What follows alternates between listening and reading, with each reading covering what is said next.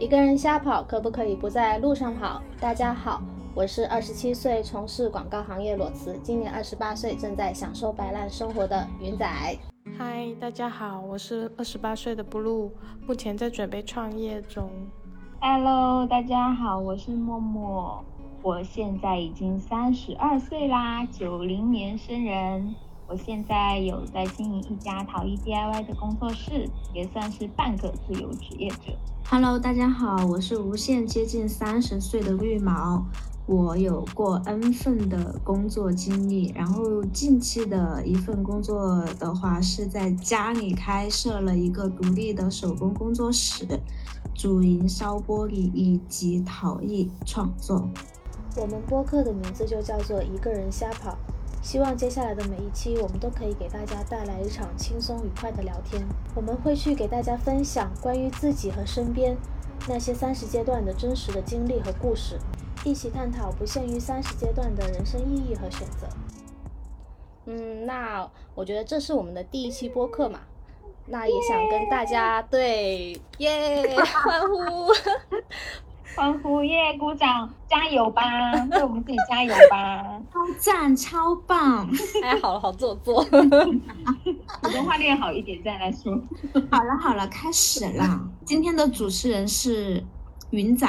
对对对，然后我就很想就是跟大家分享一下，为什么我们这个播客是要叫一个人瞎跑。然后大家可以分享一下，嗯，就是关于这个题目，我们当初为什么会选择呢？我只是在众多的题目标题当中，我淘汰了一个标题，其他的就淘汰了这个。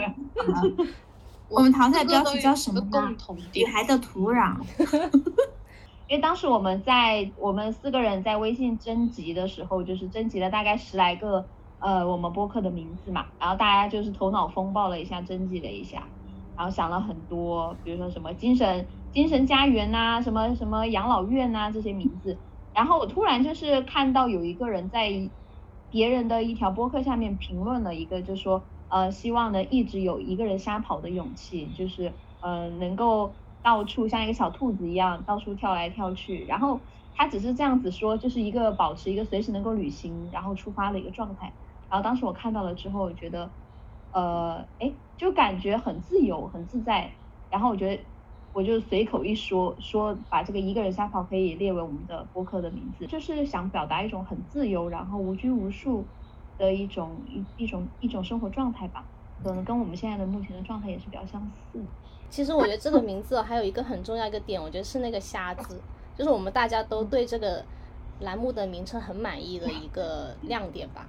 就是这个虾就会让我还好啦。哎呀，你你不要说话。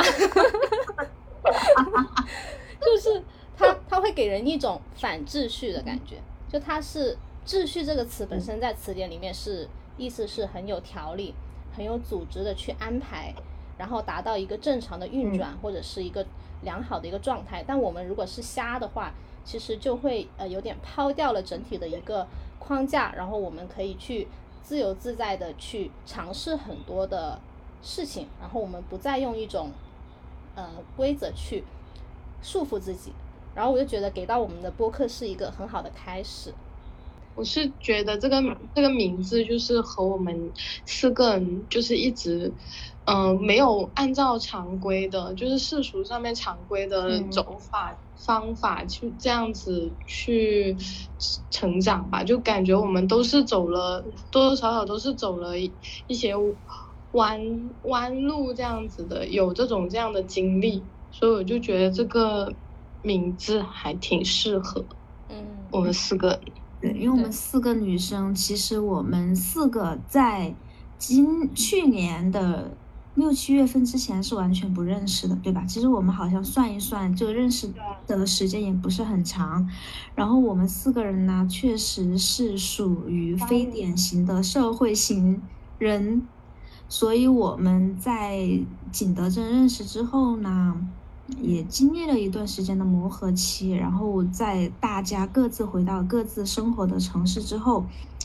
嗯，继续有一个小群，然后就每天聊一些社会话题啊，或者人生话题啊，聊着聊着就有某一天，好，就该这一这一趴就该轮到云仔来说了。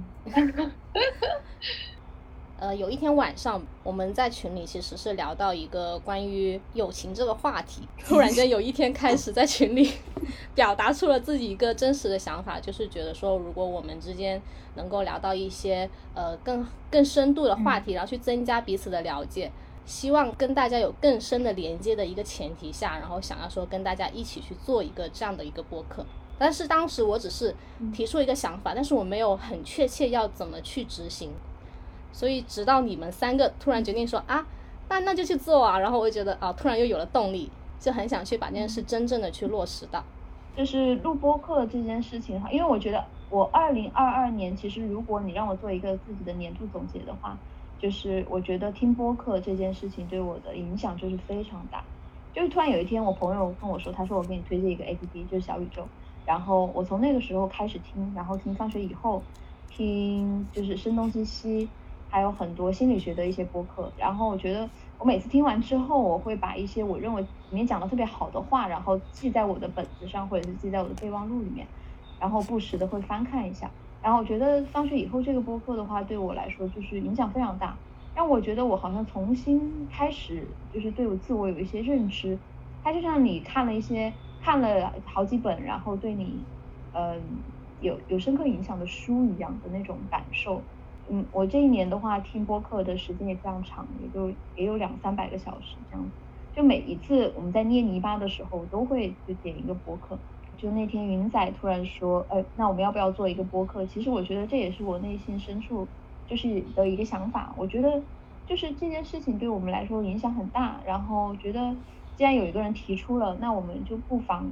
去尝试一下，并且我们也有很多呃议题，比如说关于女性，关于那个就是社会的一些议题，包括关于认知自我，包括我们都是在三十岁上下的一群这样子的朋友。然后我们都是不是常规的一个呃走正常路线的一个生活状态吧？我们可能有一些我们想要表表达的东西，如果它能够帮到更多的人去找寻到自我，我觉得那是一件非常有意义的事情。嗯，这就是我觉得要做博客的一个初衷吧。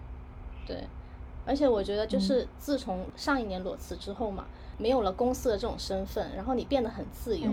然后比如说以前朋友圈会有很多，就现在也是。朋友们会经常发关于公司的广告啊，然后还有很多不能对同事或者客户去展现的一些观点。然后现在因为这种我们现在这种很不常规的状态，然后导致我们现在有一种很空白的状态去发挥自己的一些想法，所以这个也是很值得去尝试的一次。然后我的个人的想法的话，实际上是因为我。其实之前听其他平台的播客也好，或者是一些课件也好，或者是一些嗯纪录片的演讲，或者一些读书笔记也好，就是听播客这个习惯实际上是维持了好几年。然后呢，我这几年有喜欢的一些博主，他有开设自己的一些播客频道。就我自己内心想说的是，我也好想要有这么一个。倾诉倾诉也好，或者是讲述的一些比较私密的一些频道来传达我们的一些想法。只是我当时哈，我当时想的是，嗯，找找到我一个比较能说会道的朋友，就当时也跟你们提过嘛，就他本身是做那个导游的。我当时其实心里面有这个想法，但是因为从前几年，然后到近两年，就会发现说。疫情好像一波又一波的来，好像每一次这个计划都被打断，而且就一直没有找到一个出口去做这个事情。好，刚好那天晚上就云仔提到这个事情了，不是，我是看你们消息看了好多条之后嘛，我最后才加入你们的话题嘛。哎，我就看到了，哎，我就说，哎，我心里面想的是，就终于有一个人主动在我的生活里面，我的生活里面有人主动提出了要做播客这个事情。我觉得是对我来说是一件非常好的事情，有趣的事情。就是如果说这个事情不是由我来牵 头来做的 话，负担会没那么重，是代表说其实我的事情也会少很多。我就知道有人愿意来做这个事情，那有大那有有何不可呢？嗯。但是因为也确实很感谢云仔的推动以及牵头嘛。所以，我们这个东西播客，它不管是结果是好的坏的，或者是没有什么反响的，但至少这个事情我们现在开始已经开始做起来了，对吧？嗯，对，嗯，是的，还是鼓个掌吧。为我们自己鼓掌啊！不录呢？我的话，我就是，嗯，就平时我也是，可能也没有什么朋友吧。然后我那天就是好像就是刚睡醒，然后就看到群里好热闹，就是大家就是吵吵闹闹的。四个人，好热闹。对，就就是那种有一种很暖心的感觉，而且平时我可能也很少，就我在惠州这边可能也比较少朋友吧，就是可以聊的话题特别少，就是我的朋友都在，可能在深圳啊、广州啊比较多，大家都在城市里面。然后变得就是我在惠州这里待久了，然后和朋友也很少可以聊到很深度的话题，所以我也想就是参与进来。而且我感觉播客这个形式就很适合我们去很舒服的去聊一些话题，有点像我们小时候那种收音机，然后现在是变成播客嘛，其实是同一个形式。嗯，我觉得播客其实会更单纯一点，它比视频的话相对来说会更更单纯一点，因为它完全的是就是我们用文字、用语言，然后去吐露我们自己想讲的东西。嗯，对嗯，就是你不需要面对镜头，然后你可能一旦面对镜头，你要考虑的东西会有很多。我面对镜头我都好紧张。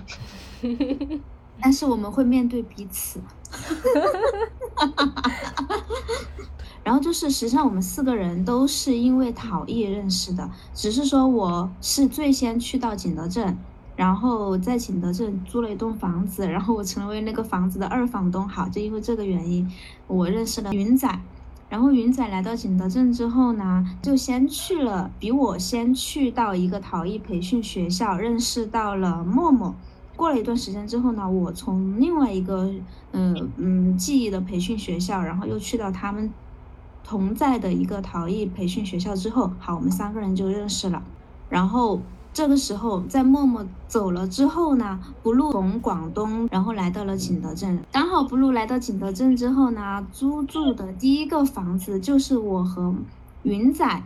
然后同住一栋楼，然后一层楼，然后我们就因为这个认识。然后等到大家所有的课程结束之后呢，回到了彼此的城市之后，然后我们突然就有了这个一个小群，因为四个性格迥异的女生。实际上，说实话哈，就是我们四个人之间的情感链接，其实都是来自于云仔，对吧？哎，好像是哎，对吧？对所以你很重要啊。我好像一个中间人。对啊，就是你是一个情感的链接，然后把我们另外三个人就拉到了一起。云仔可以成为链接原因，其实我后来想了一下，就是第一，我和默默是属于那种嗯个性比较强势、直接一点的人，然后 blue 呢，他是一个比较随和的人，但是 blue 可能跟嗯云仔他们私下本来有关系比较好，然后再加上默默和云仔本身又认识的比较早的原因，然后我其实和嗯，云仔也在景德镇的时候，其实都同住一张、同睡一张床过，对吧？对而且睡过好好好多次了，感觉应该就哎是感觉俩我们俩就是整天形影不离的感觉。这里我必须插一句，就是嗯我觉得你真的很自来熟。就是我们当晚第一次见面，第一天晚上，他就让我睡他的房间同一张床，然后他当时还问我。哎，你介意跟我睡一起吗？然后我当时其实犹豫了一下，我想真的吗？你有犹豫吗？我对感觉得你非常乐意的就答应了呀。就是其实线下的 实际上我犹豫了一下，但是我想了想，既然你都这么热情邀请了，那我就不好拒绝，然后我就同意了。你走了之后，他也邀请了我。天呐，原来我不是他的唯一。所以就是我们四个人整体的相识相知的过程，其实也就短短几个月的时间。然后因为一个某一个人，就是云仔的出现，然后又把我们又聚集在一起了，然后有了这个节目，对吧？对，因为其实接触布鲁是四个人里面最晚的一个，然后跟他接触的时间也没有最长。就是布鲁给我感觉他是，呃，线下其实好像要比线上的话要多一点。我觉得可能是他粤语区的用语习惯吧，对 可能他内心万马奔腾，但是可能他很有时候找不到合适的普通话的用词来表达他此刻的心 情，而且特别喜欢撤回。这个是被绿毛无数次吐槽的。哎，拜托你跟你，不管你发了什么，都请不要撤回。对，但是我觉得 Blue 他是他还是呃主动性和那个行动力蛮强的，我感觉得到，因为从他自己做那个工作室，比如说两地都有了自己的一个工作室，然后有目的性、有计划性的去做一些事情。他他对你的这个印象，你觉得对和你自己对自己的判断和认知是符符合的吗？嗯，差不多吧。差不多呀，差不多啦。那我还挺准。但是我可能会比较纠结一点，就是做他应该肯定看不出来。对。你们俩聊天真的有点累啊。哎，就是网络限制了不说话的才能。一开始我刚来的时候很紧张，就是看到你们两个都是把，就是立刻躲进房间把门关上。然后为什么？后来绿毛就一就先跟我打招呼了，说嗨，你不要那么紧张，还敲我的门，然后就是让我可以去你你们的房间晒衣服这样子，然后还跟我讲粤语，完全听不懂的粤语。但其实他我的母语不是不是粤语，是客家话。然后后来就是，呃，云仔会经常待在就是那个房间，因为我是提前了几天来的，然后所以我就和云仔就先认识了，然后而且我们有聊天，因为云仔在深圳工作嘛之前，然后我也有一段在深圳工作的经历，然后。就聊了很多一些我们关注的东西啊，就是他自己关注的一些事情，就和我可能会比较相像吧，所以就聊的比较多。而且他也，我觉得他是一个就是很愿意倾听的人。我那时候线下其实和他讲很多，就是我是带着很不快乐的心情来到景子镇学习，但是我也不太清楚那时候为什么就是那么。不开心，然后就带着那种迷茫啊，然后想要在这个地方找一些就是属于自己的东西吧。但是后来我在景德镇待久了之后，我就觉得，嗯，确实就是对我自己个人是有有帮助的。我那时候去的时候还是挺迷茫的。然后后来云仔先走了嘛，然后就跟绿毛就玩到一起了。然后 绿毛就是。和云仔就是相反的，他就是总是说我很紧绷，然后就就是总是，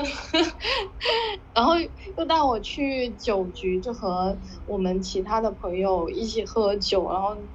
那天晚上也是玩的很很嗨，大家都是把自己就是那种很隐私的秘密都说出来，而且我是强撑着假装自己是很 就是 是很会社交的。那时候其实就是你们走之后，我还是挺不适应的。然后我我有有一天特别不开心，然后我很想打电话给绿毛，想问他一些就是怎么去和别人相处的那种事情，因为我觉得他真的很自来熟，就是很社牛，就感觉每个人都和他就是。可以玩的很好，大家每就是和他聊天都都笑得很开心这样子。默默，我是去景德镇之前，然后某书就一直给我推荐了很多，就是景德镇就一些陶艺人或者是在景德镇学习的。我那时候就有有看到，然后我就觉得他的作品蛮有意思的，就关注了他。然后后来我看到默默突然间进了跟我一起学习的一个群，弄了个群之后，我才真正跟默默成为网友。然后默默有时候会在群里面分享一些他的一些观点，我就觉就没想到一开始觉得她是一个很可爱的女生，但是看了她一些观点之后，就觉得她其实是其实是一个蛮知性的，让给默默，就是我感觉他像是，就是能量也很足，而且他他一说的话，他也会说很多观点，而且逻辑很清晰。对，默默的表达欲也很强。对，毕竟年龄在这。所以我觉得，呃，就是刚刚绿毛讲完那段话之后，我也很想说，就是绿毛其实他的一个个人的那个语言组织能力其实真的很强。我其实蛮羡慕你这一点的，因为我觉得我跟 Blue 都是不太会去组织口头语言的这样的一个思维，然后能感觉到你平时跟人交往的时候，无论是说话还是待人接物的，他的一个情商都是很高。啊，就没啦。啊，然后，然后，然后我就觉得，公哎。其实我来景德镇之后，最大一个感想是，我觉得自己整个人放松了很多。就是这种放松的，就叫做网上说的松弛感嘛。然后，其实我觉得很大一部分是从绿毛身上去感受到的。举一个例子，其实一个很简单的一个小例子，就是有一次我们在呃电电瓶车上开车，然后去那个小吃街上。那天你好像是穿了一个吊带，然后其实我来景德镇之前，我对穿吊带这件事情是很保守的。我一直觉得穿吊带是一件很吸引别人目光，然后我会真的要反省一下，身为一个广东人，居然没竟然没怎么穿过吊带。对我真的没有，就是我会很害怕别人看到我穿吊带的样子，然后会对我有什么评价，然后我就直接很自然的说了一句，我说：“哇，你穿吊带耶。”然后你就说。这有什么关系？我当时就觉得，哦，好像也是，就是感觉原来真的有人可以不用太在意别人的去想法去做一件事情。但是我身边的朋友，其实到目前为止，大家都是比较有偶像包袱的人，就他整个人都是会很紧绷。但是你的确是我见到的第一个非常非常松弛的人。我就是那个紧绷的人，完全相反。我举双双手赞成。但是但是紧绷的 blue，他也会穿吊带背心啊。我没有穿过呀。你你有穿背心，但是你没有穿吊带。哦，对。其实我跟云仔是先在网上聊的，因为我当时租了一套房子，然后我就在网上发了发布了一些，就类似于就是招室友的那个帖子，然后云仔当实际上是在网上联系过我，然后好像当时我们的时间对不上，是不是？对，对不上，然后没有谈成，对，就没有谈成，然后结果机缘巧合，然后云仔跟我。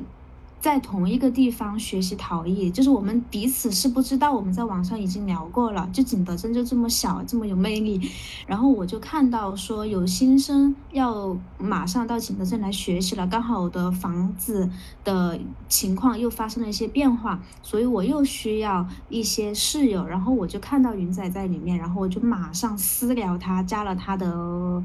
微信云仔过了一会儿就跟我说了一句，他说其实我在那个某某某上面联系过你，对，然后我主要是我看到你主动加我说我很惊讶，觉得这什么兜兜转转又是你的缘分，就是。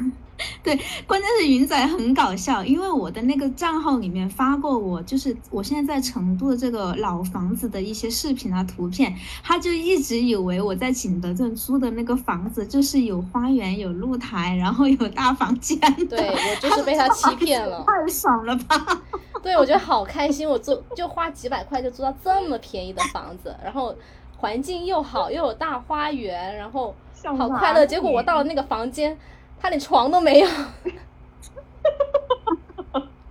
我真的，我我前几天都在除了睡睡他床之后，后面我好几天都在睡窗台，你知道吗？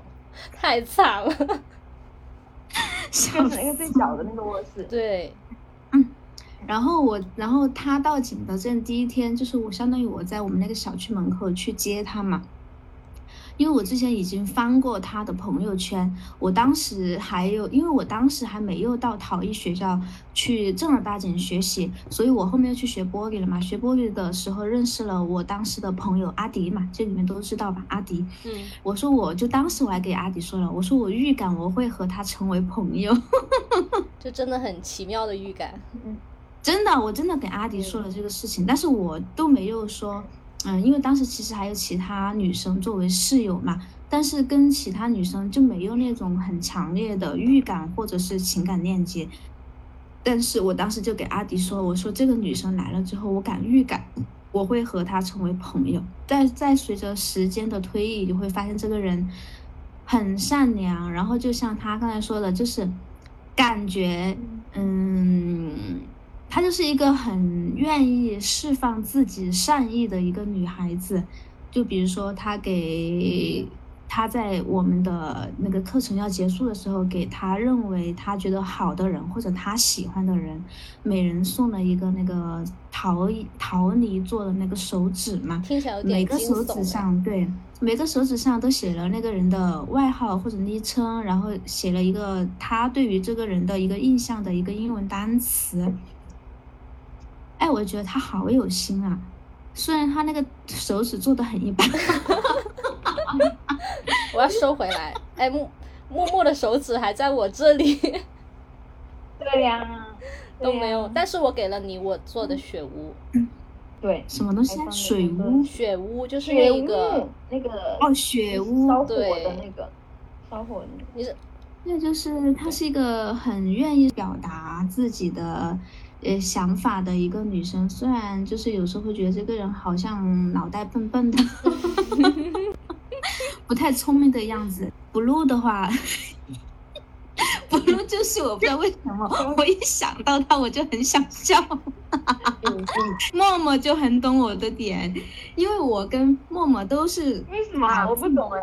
川化区的人，就是我们。其实我们以前的性格都是很急，但是因为默默这几年的人生境遇发生了一些比较大的变化，所以他的心态现在比较稳一点。然后我又是属于那个才从职场伤心欲绝之后，然后投入到了一个半自由职业的一个状态的一个人，所以我当时，就是你知道吗？就是云仔。在我看来，我觉得他的说话就已经很慢了。天呐，我不录来了之后，我真的他的语速就是要比云仔还要慢一倍。然后每次听他说话，我就要告诉我在心里默默的告诉自己，你要认真听他讲话，你不要去打着急打断他。他虽然说的很慢，但是我们慢慢的听他说就好了。救命！还是麻痹自己。对，然后我们有时候摆一些龙门阵啊，聊一些天的时候，不露也是随时处于一种游离的状态。就是他，我觉得，但是我我理解的是，实际上他是了解你在讲什么的，但是我感觉可能他那个语境的转换需要有一点时间来进行一个调换吧。所以他有时候经常就是我们聊天的时候，他会慢一拍，就是你跟他的相处。就逐渐变多了之后，你会发现这个人实际上他是一个骨子里很热血的一个人，就他有很多一些自己的思考，对社会问题也好，或者是些严肃的事情的一些想法也好，他也很愿意去表达自己的一些看法。可能这也就是不露，就是非常嗯没有犹豫。然后就跟我们一起加入到这个播客的这个小的项目当中来的一个原因吧，所以我就觉得，嗯，就他他其实就是那种给我一种感觉，就是他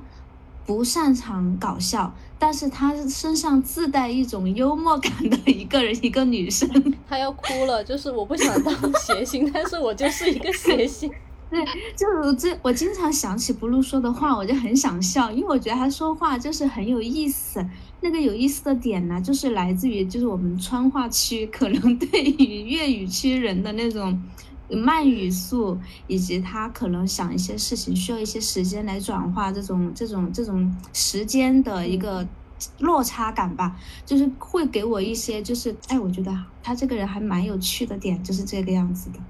但是我听到就是大家对我的那些想法的时候，我我也会有点惊喜。就比如像绿毛说，我我是搞笑的代表啊什么的。对啊，就是你，就是你是很认真的在跟我们说一个事情，但是我们觉得你的那搞笑不是说嘲讽你的那种搞笑哈，是就是你自带一种喜感，就是我听你说话，就是虽然我很着急，我听你觉得我觉得你说话说的好慢，但是我又愿意听你很慢的说一些不清不楚的话，就虽然你经常摆个龙门阵聊个天，我也不知道你就你讲完之后，我也不知道你说的那个，比如说你的那个故事。讲了一个故事，那个故事的主角、主人公，那个里面的角色，如果是超过三个人的话，我根本就不知道你在讲谁是谁。然后包括就是有时候你觉得自己很紧张、很紧绷的时候，然后我们就大家就还是会鼓励你说：“哎，没关系，你就讲嘛，就是听嘛，就这个样子啊。”我觉得就就就你就是很就你很像一个小孩。就是很憧憬爱这个世界，但是又同时又很紧张的感觉，就是会激起大家一种保护欲。对，是很可爱的那种感觉。对，就是很怯生生的感觉，就不自知的那种搞笑，就是 搞笑而不自知。对，这种搞笑比较，就是真的会觉得很好笑，比你就是刻意的去讲一个什么笑话，会觉得。更更有意思一点。嗯，对云仔，因为我们那个时候去去景德镇学陶瓷，然后我们俩坐拉坐在那个拉坯的时候坐拉坯，然后其实其实我和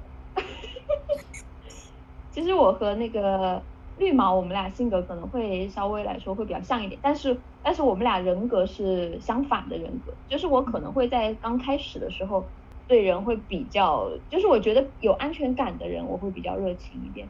就比如说我第一次看到那个云仔的时候，然后我觉得，我觉得这个女生好像跟我不太一样。其实我第一反应，对对，完全感觉就是跟我不太一样，就是那种，就他这个人坐在你旁边，虽然他也在拉皮，虽然他也很认真的在做事情，但是你会感觉这个人跟跟我的气质包括性格肯定会很不一样。嗯。然后我觉得他很安静，然后。然后他有一点面带微笑的在那边拉皮，然后我就觉得，哎，那我就，对我，哎，我当时跟你说什么话我已经忘记了，好像我就说，哎，呃，感觉怎么样啊？中午要不要一起去吃饭啊什么的，对不对？其实就类似于说这样子话。其实一开始我们见面坐在旁边的时候，是我先问你说这个东西要怎么做，因为我也不知道你是有经验的，对我也以为你跟我一样初学者，但是我看你上手特别快。然后我就下意识就向你求 求助，然后没想到其实你还蛮热情的，就立刻回应我。然后后来我觉得啊，这个人回应我，他好热情，他好善良。然后我觉得那我要多问问他。然后我们就开始聊。对，然后旁边那个老师不是还说以为我们两个本来就认识？呃，对对，然后我们就开始聊。然后我就觉得我第一次跟你接触的时候，我就有一个非常明显的感觉，就是你这个人很容易被，很容易接触，你知道吗？就是给人感觉很容易被亲近的人，就是那种很明显的能感觉到善意，包括你一直在微笑啊，然后而且，且你有一个非常善意的点，就是你会你会去不管我们说什么，不管我或者像绿毛或者是像不类，比如说其他人，我们说什么，你一定会去接一个话，就是其实是出于你的一个善意吧，就是你可能哎想要礼貌的回应我们，然后让这个话接下去，所以这这个行为的话，他会。让对方就是讲话的人，因为我们可能讲话都比较快，然后说想什么就说什么，然后感觉到一个很很明显的一个善意。因为那个时候我一个人住在外面嘛，然后后面呃就晚上我们也没有一起回去啊什么的，然后后面我们才一起就是你们的房间有空位了之后，我才跟你们搬到一起，呃，然后认识了绿毛嘛。绿毛的话，其实我对他第一印象的话，也是有一个很明显的，我有记忆非常深刻的一件事情。就是我记得第一次见到他的时候，嗯，对，第一次见到他的时候是在他第一次来我们上课的时候，上课的时候，然后我记得老师就哎哦哦，青花老师教青花的老师声音非常的小，也不知道他到底在教个什么东西，然后我们这种急性子肯定是忍受不了了哈，肯定忍受不了了，那我们就举手啊，老师。请问你教的是什么？然后他马上就反驳了青花的老师说：“老师，你能不能讲大声一点，或者是能不能就是演示把流程演示清楚一点？”然后当时绿毛这样子表现，其实我第一反应是哇，这个女生，就第一觉得她很勇敢，第二觉得她其实挺就是也挺有自己的想法的。对，就是她敢于就是出直接站出来跟老师说，然后你第一次你第一次给我说给我们说这个事情的不是这你不是夸我的态度啊，你说你这个人好拽。对呀，我就说这个人好拽哦！我靠！哎，我我这里我 必须，我必须得说默默一个特点，默默就是很喜欢嘴硬，就是对接触久了就发现，这个人很不擅长直接表达爱意，他总是要拐着弯的去，拐着弯说爱你。是是，我有是有一点这样子。就是我我会有一种，我觉得这是一种我自我保护的一种意识，但我觉得它是我的一个缺点。就比如说，比如说我第一次看到呃绿毛这样子了之后，其实我第一反应是，哎，这个人很拽，就是很屌，他敢 他敢直接这样子讲。第二反应，其实我内心的一个层面就是说，其实我会羡慕他这样样子，就是因为当时我们其实都觉得老师讲的不好，你知道吧？对，都觉得老师讲的不好，但是我们可能会碍于就是说呃保护他的面子嘛，就是不要当时就这样子说。是的，对，就会有这样，就是会隐藏自我的其中一个部分，对，所以我觉得哪怕就是，哪怕当时我觉得，哎，这个人好拽哦，他敢敢这样子说，但是我内心其实也想说，但是我不会去说，但是我可能我就不会去说，我就说懒得说了，就可能在保护对方，就说，嗯，避免伤害他呀，或者是怎么样，就反正就是考虑事情会考虑很多，所以说有有一点，虽然我跟。绿毛，我们性都是四川人，我们性格可能都比较着急一点。但是我有一个非常，为什么我就是 I 型人格，但是他是一型人格，就因为他很非常直接的，就是去说自己到底是怎怎么想的，不管是好的不好的，他会非常直接的表达。但是我的话，我可能会考虑很多问题。我觉得我在想，我在直接说出一个情况之前，我会想很多问题。我会想，哎，会不会伤害到别人，或者是会会不会讲出了这个问题不好。会不会就是说很难去收场，或者是怎么样？我会想到这些，所以我觉得就是这这也是我们 I 型人格可能相对来说会比比较内收的一个特点吧。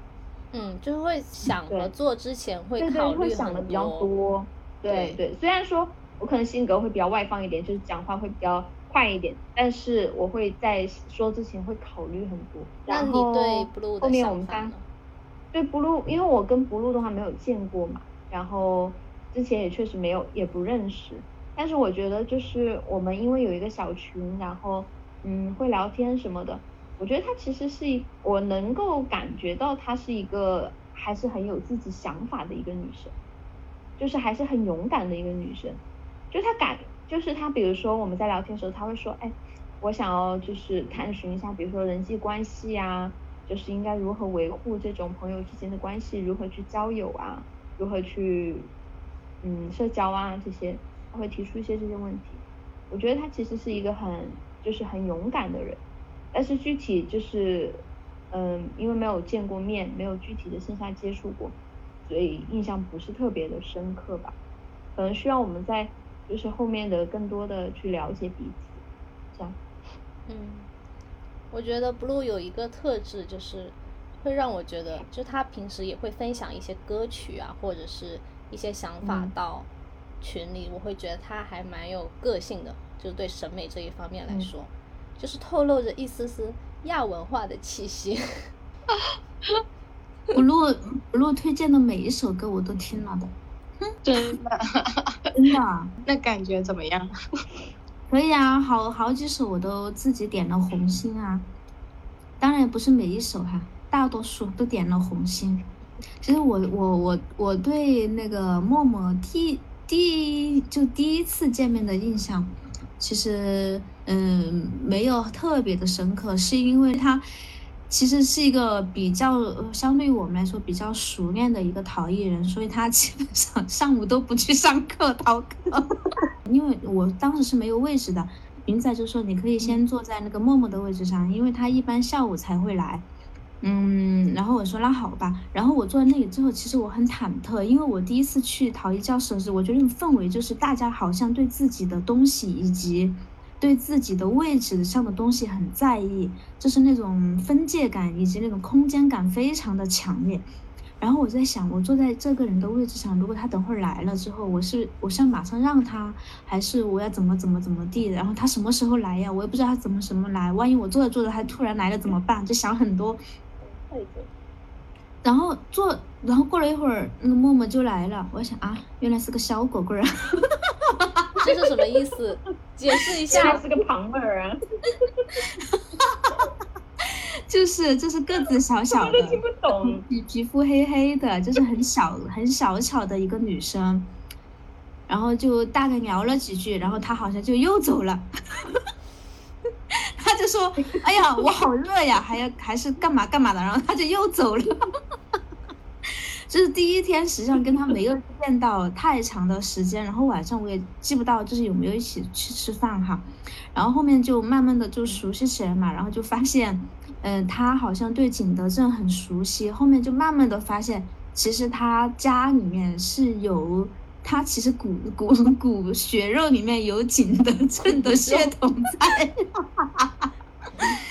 然后因为他家里人有就是在景德镇的亲戚嘛，所以他对景德镇也相对于我们来说要熟悉一点。因为当时我跟嗯云仔就共同。合合租了一辆那个电动车，然后他就提议说，要不要我们就是比如说晚上啊，或者是吃饭后，我们去哪里哪里，就附近的一些地方去踩踩水呀？因为其实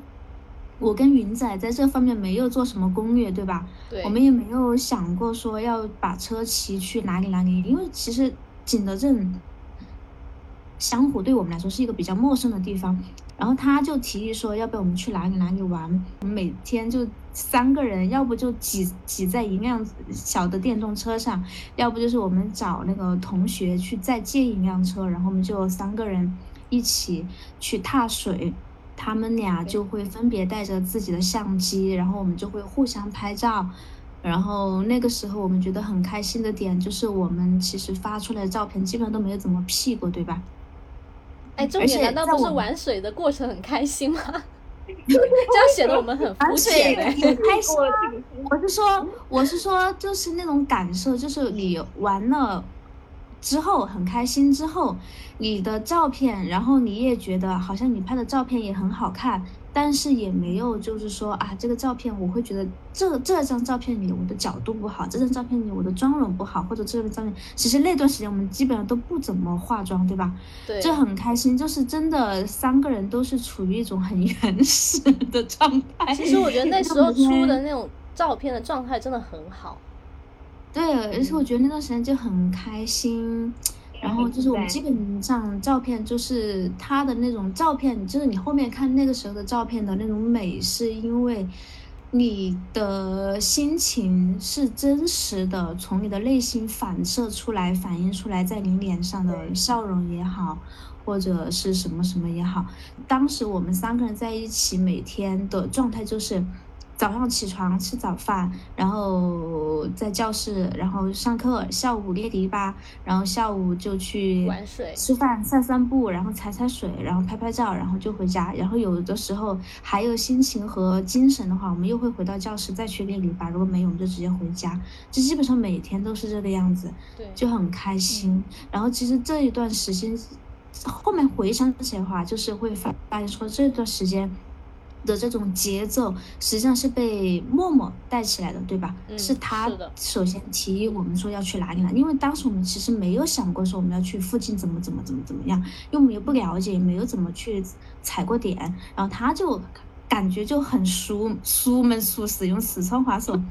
就很熟悉，然后就带我们去哪里哪里哪里，这里去那里去，然后我觉得哎挺挺好的，最主要是又不花钱，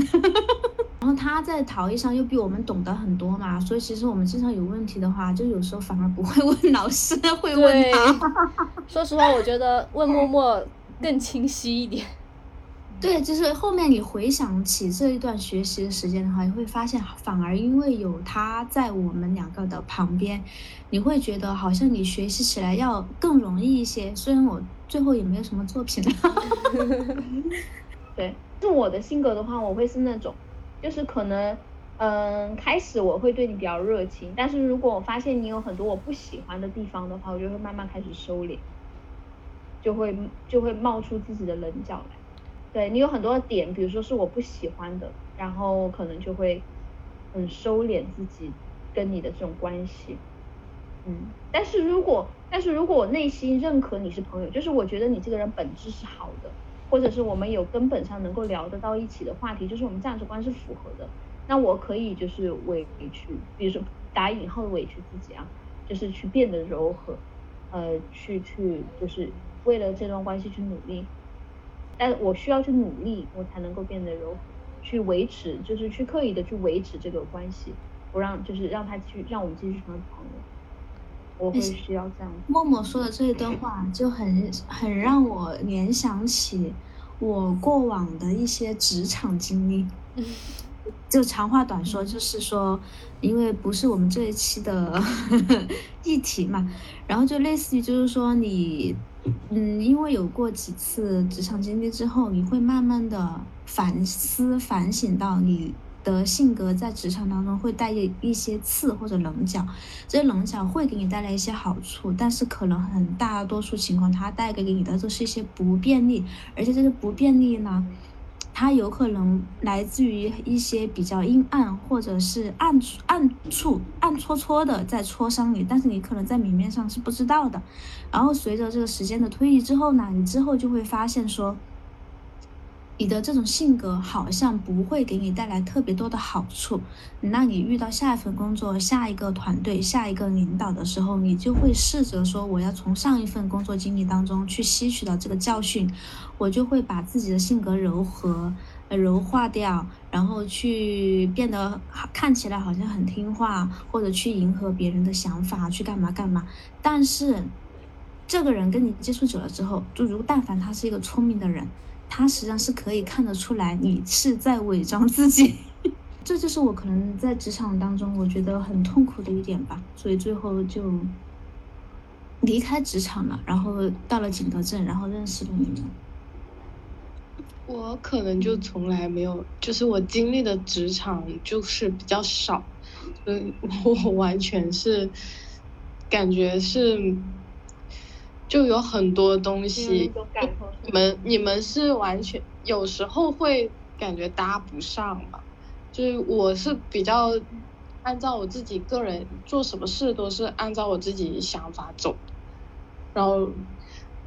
然后可能我在职场也是属于那种待不久的人，但是我我了解到的你们三个都是就是在职场工作了很久。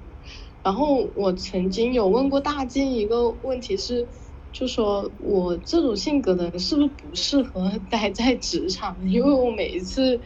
在职场工作都会有很很不愉快的经历。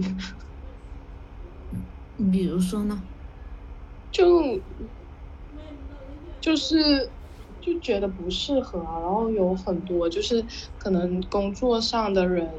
的一些想法和我自己的想法，就是不是很很很合适，然后并且我也不太能理解为什么他们会会产生这样的想法。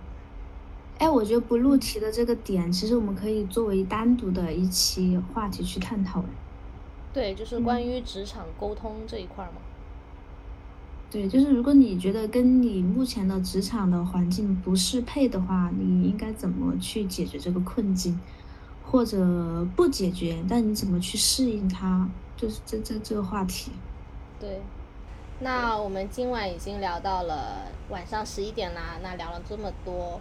第一期就先这样结束吧，然后期待下一次再聊一些更有趣的话题。如果有听众朋友们对我们频道感兴趣，就欢迎订阅我们的频道，然后以及给我们留言。如果没有留言的话，我们就自己创造创造话题。那就在这里跟大家说拜拜喽，拜拜，拜拜，晚安，晚安。